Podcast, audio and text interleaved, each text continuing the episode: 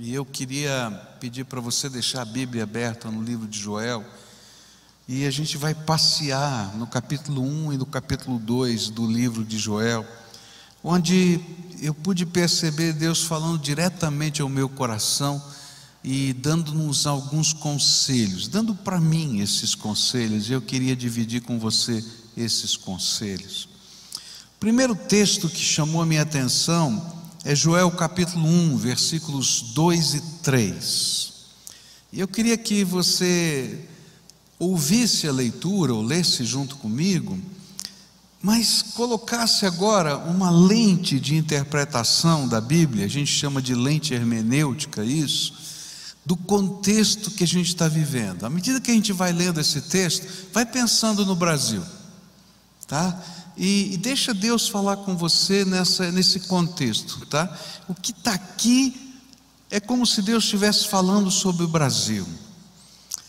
Ouçam isto, anciãos, escutem todos os habitantes do país. Já aconteceu algo assim nos seus dias, ou nos dias dos seus antepassados? Contem aos seus filhos o que aconteceu, e eles aos seus netos, e os seus netos à geração seguinte. Quando eu li esses versículos, eu pude ouvir uma certa voz de ironia no texto bíblico. Nesse, nessa expressão, já aconteceu algo assim nos seus dias, ou nos dias dos seus antepassados? Era como se eu ouvisse a seguinte expressão tão popular aqui no país: Nunca antes na história desse país. Você lembra disso? Eu acho que nunca antes na história desse país a gente viu alguma coisa assim. Nunca antes na história desse país se ouviu falar, se documentou, provou, publicou uma rapinagem tão sórdida quanto a que temos visto até agora.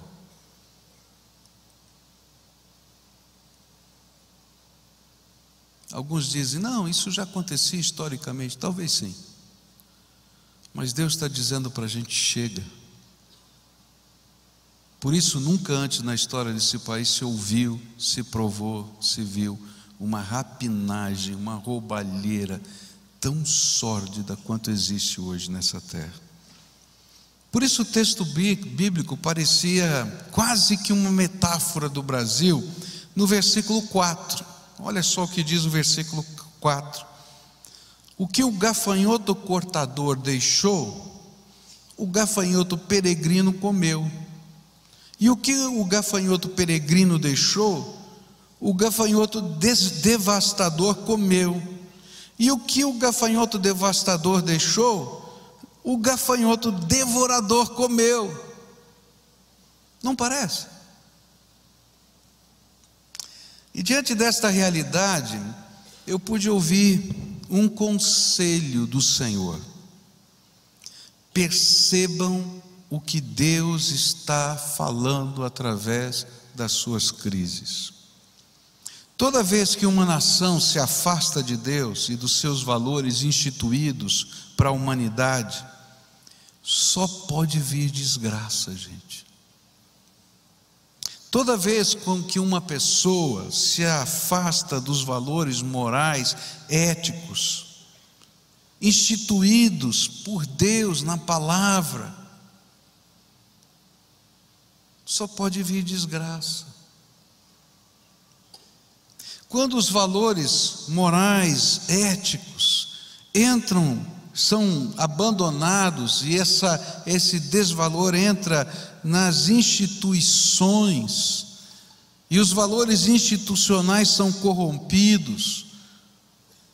O que sobra é um vácuo tão intenso que implode a sociedade. Quando a família é um preceito caduco, e a moral e a ética se tornam situacionais, aí os fins justificam os meios. E aí eles dizem: não roubamos para nós, se bem que a gente mostra na Suíça que roubaram, mas nós roubamos para o partido. E isso justifica o roubo. E aí então a podridão fede.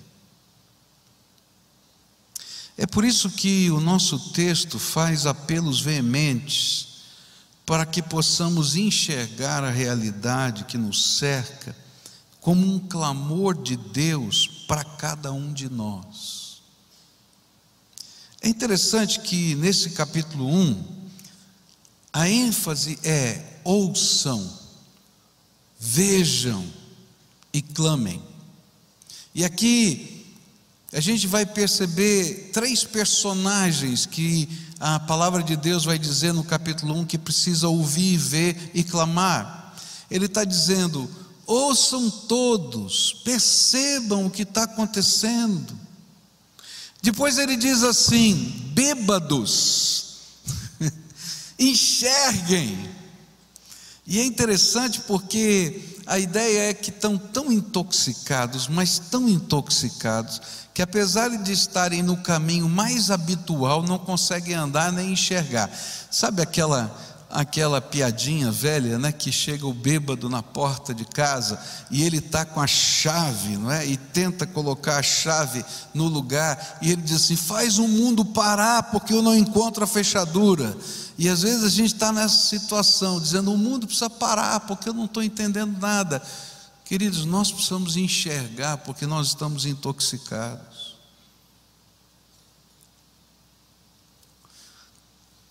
Em 2010, eu falei aqui nessa igreja de que se a gente não enxergasse o que estava acontecendo nessa nação e os rumos que para onde nós estamos indo, Deus iria pesar a mão sobre o Brasil. Vocês lembram disso? A prova está aí. O problema não é político. Quando eu falei, olha, não vote nesse partido, disseram, não, era uma posição política. E alguns disseram, não, o pastor quer ser candidato, ou ele vai, vai receber um cargo do governo. Não, queridos, é que precisa se enxergar que quando a gente destrói a família, quando a gente destrói os valores, quando a gente tem uma ética situacional escrita num plano de governo, que na verdade não é um plano de Estado, mas é um plano de poder, só vai sobrar desgraça. Por isso a Bíblia diz: ouçam, todos velhos, crianças, jovens, mulheres, aqueles que estão recém-casados. É interessante como a Bíblia vai falar essas coisas. E depois eles assim: despertem, acordem, enxerguem bêbados. Clamem ao Senhor, porque Ele é a nossa única esperança. E essa é a mensagem central de Joel, capítulo 1. O que Joel nos ensina é que Deus deixou na Sua palavra uma série de sinais atemporais que nos deveriam levar a ouvir a Sua voz e a enxergar com os olhos dele a nossa realidade. E não fazê-lo é pior que a idiotice de um político que não é capaz de ouvir a voz das ruas e só demonstra uma obstinação maliciosa. Quando a gente lê, por exemplo, 2 Crônicas 7, é interessante que 2 Crônicas 7 é a resposta de uma oração. Salomão terminou de construir o templo e ele diz assim: Senhor, toda vez que o povo entrar nesse templo e orar, toda vez que a gente se voltar na direção desse templo, o Senhor escuta, o Senhor abençoa, o Senhor cura, o Senhor faz milagres. E aí então Deus dá uma resposta a essa oração. E se encontra em 2 Crônicas, capítulo 7, a partir do verso 12, onde diz assim: O Senhor lhe apareceu de noite e disse: Ouvi a sua oração e escolhi este lugar para mim como um templo para sacrifícios. E aí ele diz assim: Se eu fechar o céu para que não chova, ou mandar que os gafanhotos devorem o país, ou sobre o meu povo enviar uma praga, se o meu povo, que se chama pelo meu nome, se humilhar e orar e buscar a minha face e se afastar dos seus maus caminhos, dos céus o ouvirei, perdoarei o seu pecado e curarei a sua terra. A palavra de Deus diz que há sinais que Ele manda para que a gente possa enxergar que Ele não está contente com a situação moral, não é política, não, moral, ética, espiritual, das famílias e da sociedade. E aí ele fecha as portas. É interessante que nós passamos quase que dois anos de uma seca como a gente nunca viu. E o interessante é que chovia, mas não chovia onde devia. É uma ironia, não é? Chove ali, mas não chove aqui. Está entendendo? Ontem eu preguei numa congregação nossa, foi tão interessante porque a gente é capaz de perceber os sinais de Deus quando a gente quer, não é? Quando a gente não quer, é tudo coincidência, é problema é, climático e tal. Interessante que aquela congregação, esses dias, estava construindo o um banheiro. Eles não tinham banheiro. E eles estavam construindo o seu banheiro. E é numa vila numa, numa rua de terra. E de repente chegou um caminhão de concreto. E disse assim: Vocês estão precisando de concreto aí? E ele disse: Claro, porque sobrou de uma obra, eu vou jogar fora, querem? E o concreto exatamente necessário que eles precisavam para fazer o banheiro estava dentro do caminhão. E aí um dos líderes disse assim: Pastor, passar um caminhão de concreto lá no Batel é fácil, mas dá uma olhadinha na nossa rua. Vai passar um caminhão de concreto aqui na frente da nossa, da nossa igreja. É só Deus que manda o caminhão de concreto. Não é? Agora, se eu não quiser enxergar a mão de Deus, eu digo assim: ah, coincidência, o caminhão de concreto estava passando. O homem bondoso viu lá que ia te jogar fora o concreto. Mas quando eu quero enxergar, eu posso ver a mão de Deus, nas coisas boas e nas coisas ruins. E o que a Bíblia está dizendo, olha, presta atenção no que está acontecendo, abre o seu olho, enxerga. E aí ele continua dizendo assim: porque se o meu povo, que se chama pelo meu nome, se humilhar e orar e buscar a minha face e se afastar dos seus maus caminhos, dos céus o ouvirei, perdoarei o seu pecado e sararei. Fala alto. E sararei a, a sua terra e curarei a sua terra. O que está acontecendo tem a ver, sim, com questões políticas, econômicas e sociais, mas não se enganem, elas também são tremendamente espirituais. Elas nos levam a entender que se não houver arrependimento e mudança, confissão de culpa, repúdio ao que nos cerca, não somente nas instâncias superiores da nação, mas lá começando na nossa casa, em nossa conduta como pessoas, no jeito de viver de cada um de nós, continuaremos como bêbados, que de tão intoxicados que estão, não conseguem discernir a realidade à sua volta. E é por isso que a Bíblia vai dizer no versículo 5: acordem bêbados e chorem Pois se não acordarmos, a alegria será retirada de nós. E é isso que diz o versículo 12 desse mesmo texto: secou-se mais ainda a alegria dos homens. Ou nas palavras da ministra Carmen Lúcia, que a gente já leu aqui uma vez, recentemente ela disse assim: Mas parece que aconteceu tanta coisa que a gente esquece. Na história recente da nossa pátria, houve um momento em que a maioria de nós brasileiros acreditou no mote de que a esperança tinha vencido o medo. Depois nos deparamos com a ação penal 470 mensalão e descobrimos que o cinismo venceu a esperança. E agora parece-se constatar que o escárnio venceu o cinismo. Quero avisar que o crime não vencerá a justiça. A decepção não pode vencer a vontade de acertar no espaço público. E não se confunde imunidade com impunidade. A Constituição não permite a impunidade a quem quer que seja. Mas ontem à noite eu fiquei extremamente preocupado. Estava ouvindo o rádio e aí um comentarista disse assim: já está tudo resolvido. Vai sair o impeachment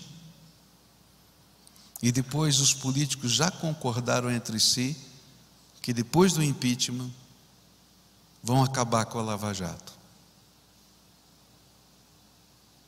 Você está entendendo?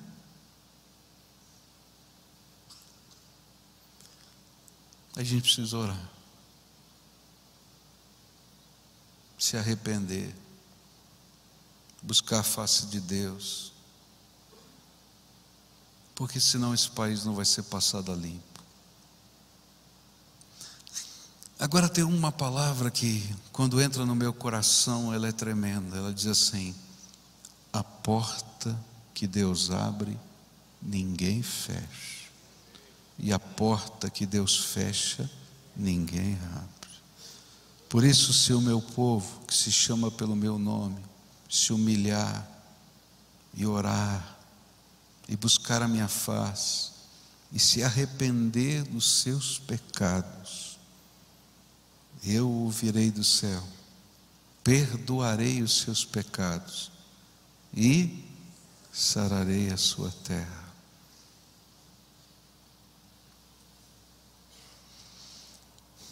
O conselho é: olhe à sua volta, olhe para si e olhe para Deus. Mas o conselho não para aqui. E aí, a partir do verso 12, deixa eu arrumar aqui. A partir do verso 12, Deus vai dizer assim: Eu vou fazer um apelo ao meu povo. E diz assim: Agora, porém, declara o Senhor, Voltem-se para mim de todo o coração, com jejum, lamento e pranto. Rasguem o coração e não as vestes. Voltem-se para o Senhor, o seu Deus, pois Ele é misericordioso e compassivo, muito paciente, cheio de amor. Arrepende-se e não envia desgraça. Talvez Ele volte atrás, arrependa-se e ao passar, deixe uma bênção.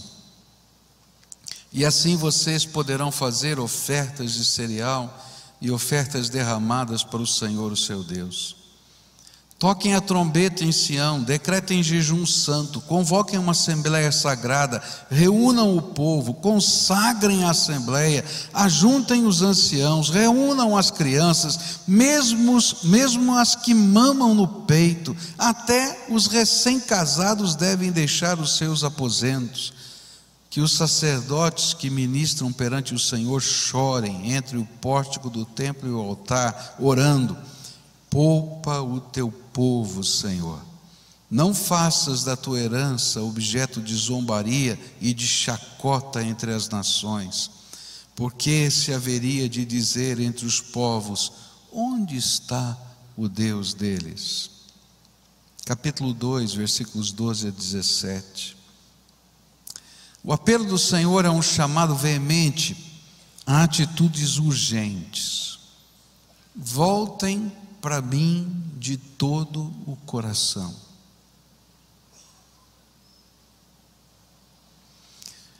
Eu acho que nunca houve um momento tão contundente em que o povo de Deus precisasse voltar-se ainda mais intensamente para Deus. E mais, nunca houve um momento tão contundente em que a gente precise pregar o Evangelho com mais veemência. Porque a gente só muda o que está à nossa volta se o coração for transformado. Voltem, voltem para mim de todo o coração.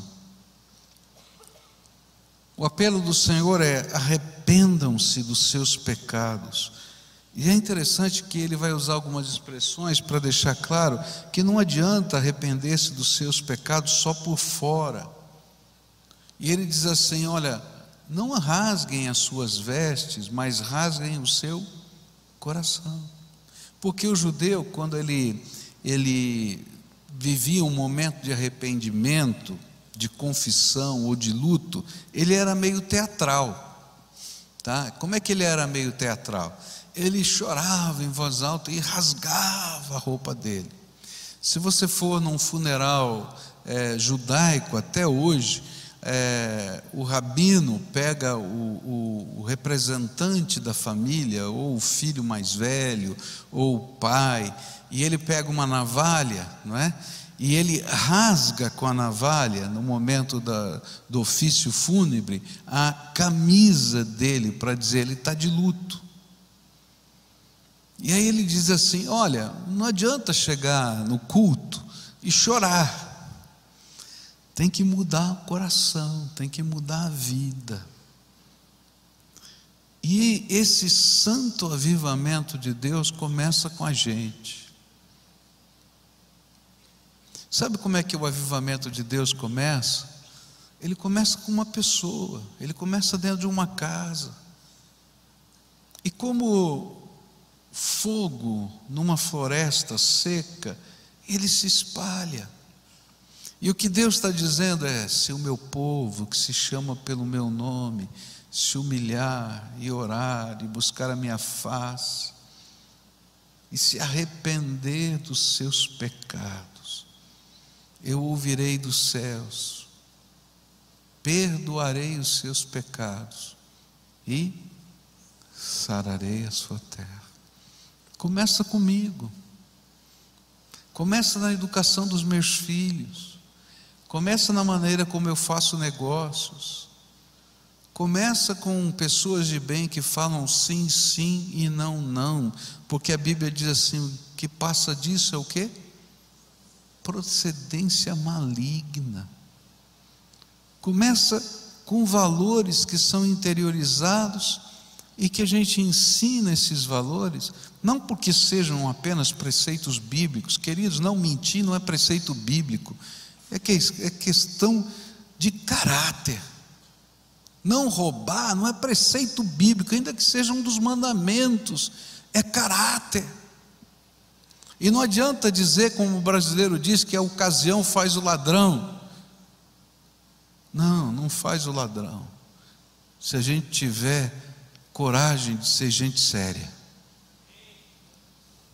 Isso começa na nossa casa.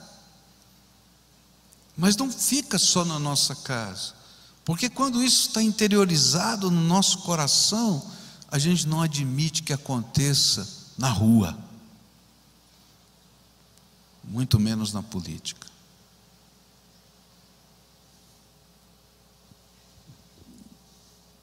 Voltem para mim de todo o coração. Arrependam-se dos seus pecados, não só por fora, mas em seus corações. Busquem-me intensamente. E aí ele vai dizer: convoquem um santo jejum, lamento e pranto. Convoquem todos para esta busca e ele diz assim: Olha, nem os bebês ficam em casa quando a gente está buscando a Deus intensamente. Se tem, acho que um superlativo é esse. Clamem. E a oração é: poupa o teu povo. Eu estava nessa reunião, quinta-feira, e ouvi um senhor já idoso disse assim: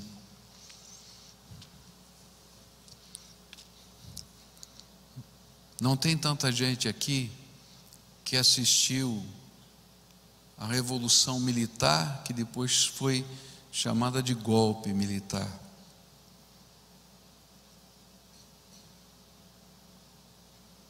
Mas eu estava aqui. Parece que eu estou revendo a história. E eu não gostaria de rever essa história.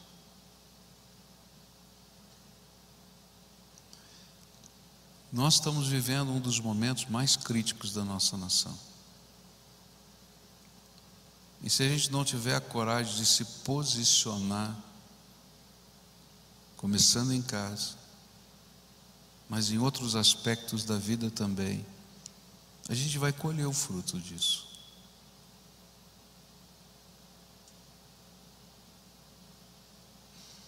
E é por isso que durante essa semana aconteceram coisas veementes. Você vai ver na Gazeta do Povo de hoje o símbolozinho da nossa igreja no manifesto que foi escrito por todas aquelas pessoas que estavam presentes na quinta-feira. A gente vai publicar esse manifesto. Você viu essa semana o posicionamento da OAB Nacional porque, queridos, se a gente não disser um basta para tudo isso que está acontecendo, as coisas vão piorar e uma convulsão nacional vai acontecer. A gente já está vendo isso nas ruas, gente brigando, e graças a Deus não foi uma coisa violenta, mas poderia ter sido.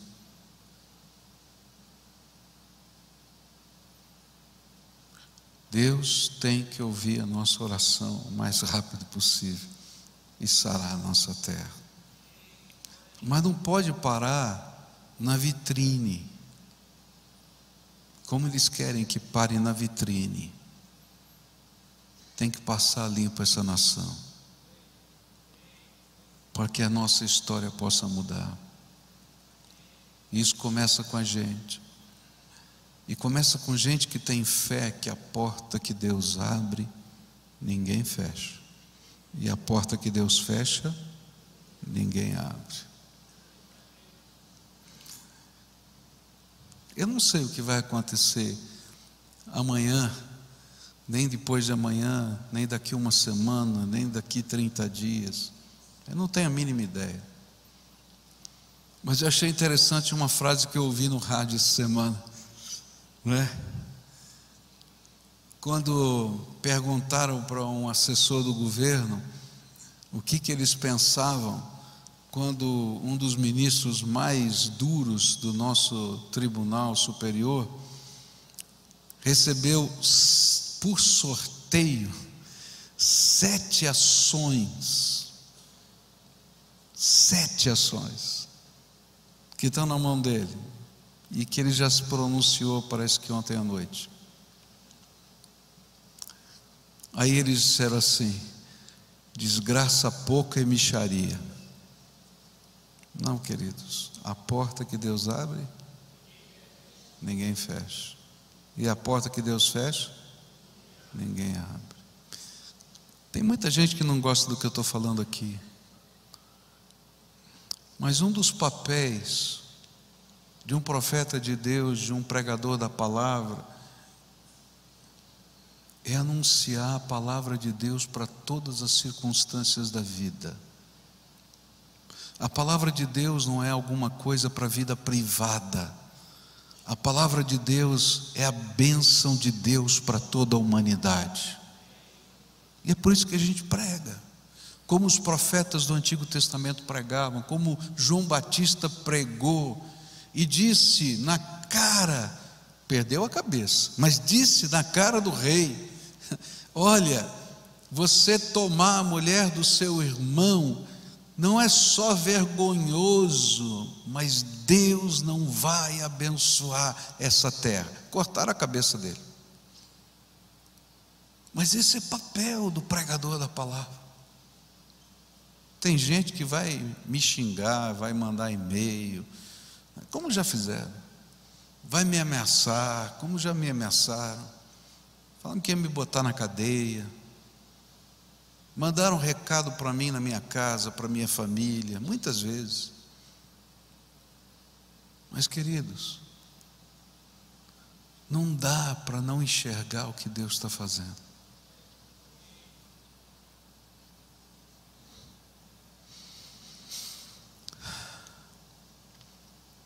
Há na Bíblia algumas ilustrações tremendas dessa realidade. Eu gosto da oração de Daniel. Daniel vai para a beira do rio e começa a orar. E ele confessa os pecados do seu povo e ele diz assim: Senhor, há uma profecia que depois de 70 anos a nossa nação voltaria para a terra. Já faz 70 anos, Senhor. Nós estamos aqui porque pecamos, falhamos, erramos, mas tenha misericórdia. E aí o Senhor começa a revelar o que vai acontecer na história. Eu acho tremendo a confissão de, de Neemias. Ele chega para reconstruir os muros, ele faz a mesma oração, ele chama todos os líderes e ora na frente deles: Senhor, esses muros estão em ruínas porque nós pecamos pecamos, falhamos. Mas tenha misericórdia e nos ajuda a restaurar esses muros. Toda restauração passa por arrependimento, confissão e fé na intervenção do único que pode mudar o homem e a sua história, o Deus vivo e todo-poderoso, através daquilo que o seu filho Jesus fez por nós na cruz. O mais incrível é que, ao olhar a realidade, isso deveria ser natural, mas não é. E por isso o Senhor aconselha, quase que implora que voltemos para Ele, porque Ele já viu o que acontecerá aqui e na eternidade, se não tivermos a coragem de buscarmos o conselho e a restauração. Por isso, o desafio dessa mensagem é: busque na sua vida busque na sua família, reúna na sua casa, busque na sua empresa, reúne os, os amigos de trabalho, busque na nação. E eu queria desafiar você para o relógio de oração. É uma iniciativa pequena, mas representa essa busca. Eu queria convidar todos vocês para um dia de jejum. Dia 23, quarta-feira, véspera aí de começo da Páscoa. Eu queria convidar você para um dia de jejum. Separe esse dia para jejuar na presença de Deus, pela sua casa, pelo seu emprego, pela sua família, pelo sustento da sua família. Querido, se houver uma convulsão nacional, vai chegar na tua casa. Vai chegar na tua família, vai chegar no teu sustento. E a nossa oração tem que ser: poupa, Senhor, o teu povo. No dia 23, eu queria convocar você para separar esse dia de jejum. Você vai estar trabalhando, vai estar correndo, mas jejua, clama ao Senhor. Não dá para orar, entra no banheiro da tua empresa, vai lá, dobra o teu joelho e diz: Senhor, tenha misericórdia da minha família, dos meus filhos, chora por eles. E naquela noite do dia 23, às 20 horas, eu queria convidar você para a gente estar aqui levantando um grande clamor a Deus. Nós vamos lotar esse lugar aqui, se Deus quiser. Queria pedir para todo líder de célula que está aqui convocar o seu povo. Que você mandasse e-mail para alguém, escrevesse lá na sua rede social: Dia de clamor pelo Brasil. Dia de clamor pela nossa casa, pelo sustento dos nossos filhos. É isso que a Bíblia diz. Eu não sei o que vai acontecer nos próximos dias, mas eu acho que essa campanha de oração que a igreja vai entrar agora tem que ser a maior de todas, de todos os tempos, porque a gente tem muita razão para orar. Eu não sei o que vai acontecer, mas não importa o que aconteça, porque esse país precisa de uma mudança só, não só na vitrine. Está entendendo? Queria desafiar você a todos os dias reunir a sua família. Por cinco minutos, dez minutos, acha um horário. E diz: gente, nós vamos orar. E aí um de vocês ora, levanta a mão para o céu e clama ao Senhor. Eu queria convidar você que Deus já vem falando ao seu coração sobre coisas que estão erradas na sua vida. Eu não sei quais são elas, porque essa mudança tem que começar na gente. Arrepender-se e voltar para Deus. Porque se não acontecer na gente, não vai acontecer aqui fora. E se não acontecer na gente, a gente não tem autoridade para orar.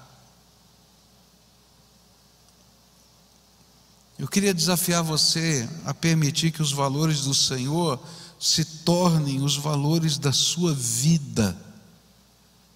E que você tenha coragem de viver esses valores numa expressão social da sua influência.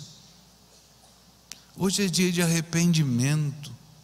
Arrependimento que possa ser visto de modo prático nas nossas atitudes. Eu acho tremenda a resposta de João Batista, um pregador, quando lhe perguntaram o que deveriam fazer. E aí em Lucas 3, 7 ele diz assim: João dizia às multidões que saíam para serem batizadas por ele. Olha só, eram os que estavam atendendo o apelo. Ele olhava e dizia assim: raça de víboras. Quem lhes deu a ideia de fugir da ira que se aproxima? E aí ele diz assim: deem fruto que mostrem o arrependimento, e não comecem a dizer a si mesmos: Abraão é nosso pai, pai, pois eu lhes digo que destas pedras Deus pode fazer surgir filhos a Abraão. Acho que uma das frases aí bem comum, não é? Deus é brasileiro. Para de dizer que Deus é brasileiro e se converte.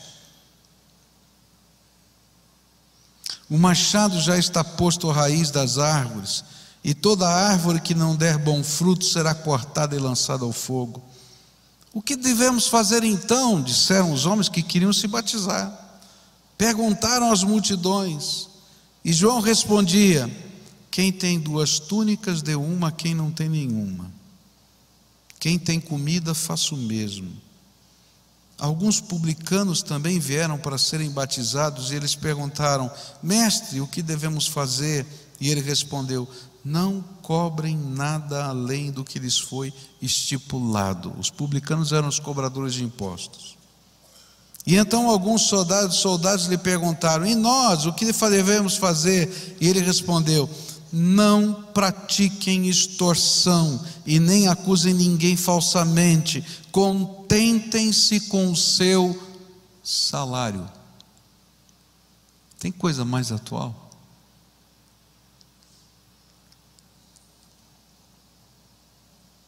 Eu vou dizer para você uma coisa. Eu, ontem eu fiquei orgulhoso,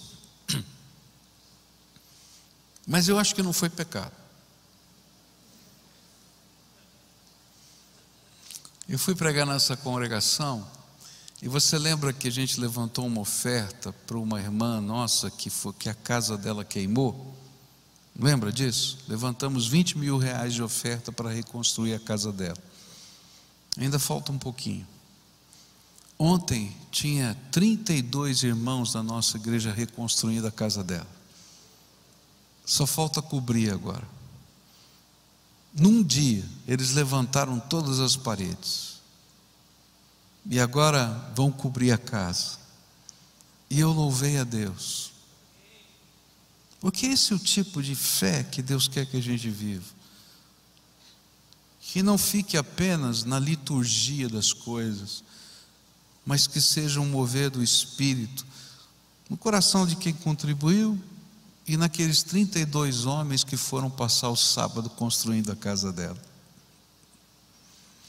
E sabe que eu fiquei orgulhoso?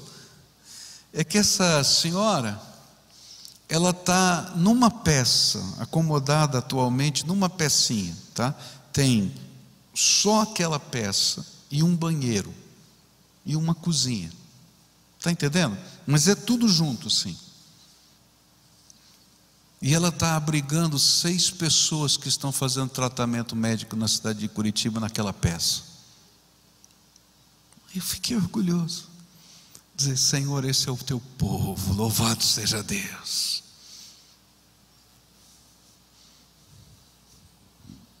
É disso que o Senhor quer que aconteça na nossa vida.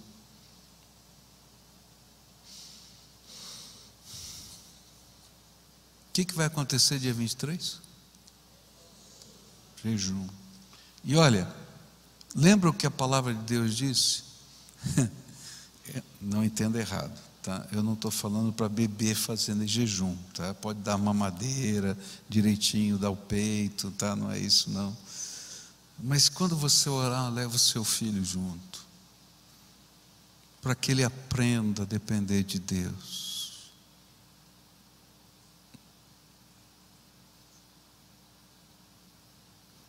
Dobra o teu joelho. Você não pode estar aqui na noite. Eu espero que todos vocês estejam aqui quarta-feira à noite.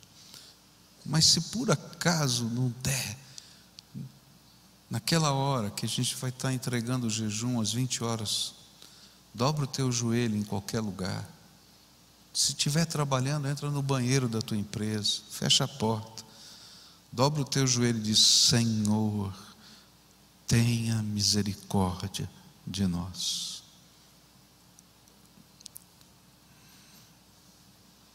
Fecha a porta que tem que ser fechada e abre a que tem que ser aberta. Começa na minha vida e continua nessa nação. Eu creio que Deus está fazendo algo extraordinário nesse tempo.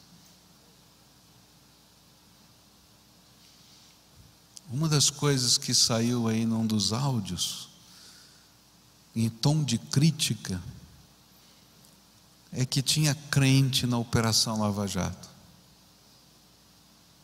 Eu disse: Louvado seja Deus. Tem crente e tem crente. Tem uns que são meia-boca, que envergonham o nome de Jesus. Mas tem uns que são sérios. E a gente louva a Deus por isso.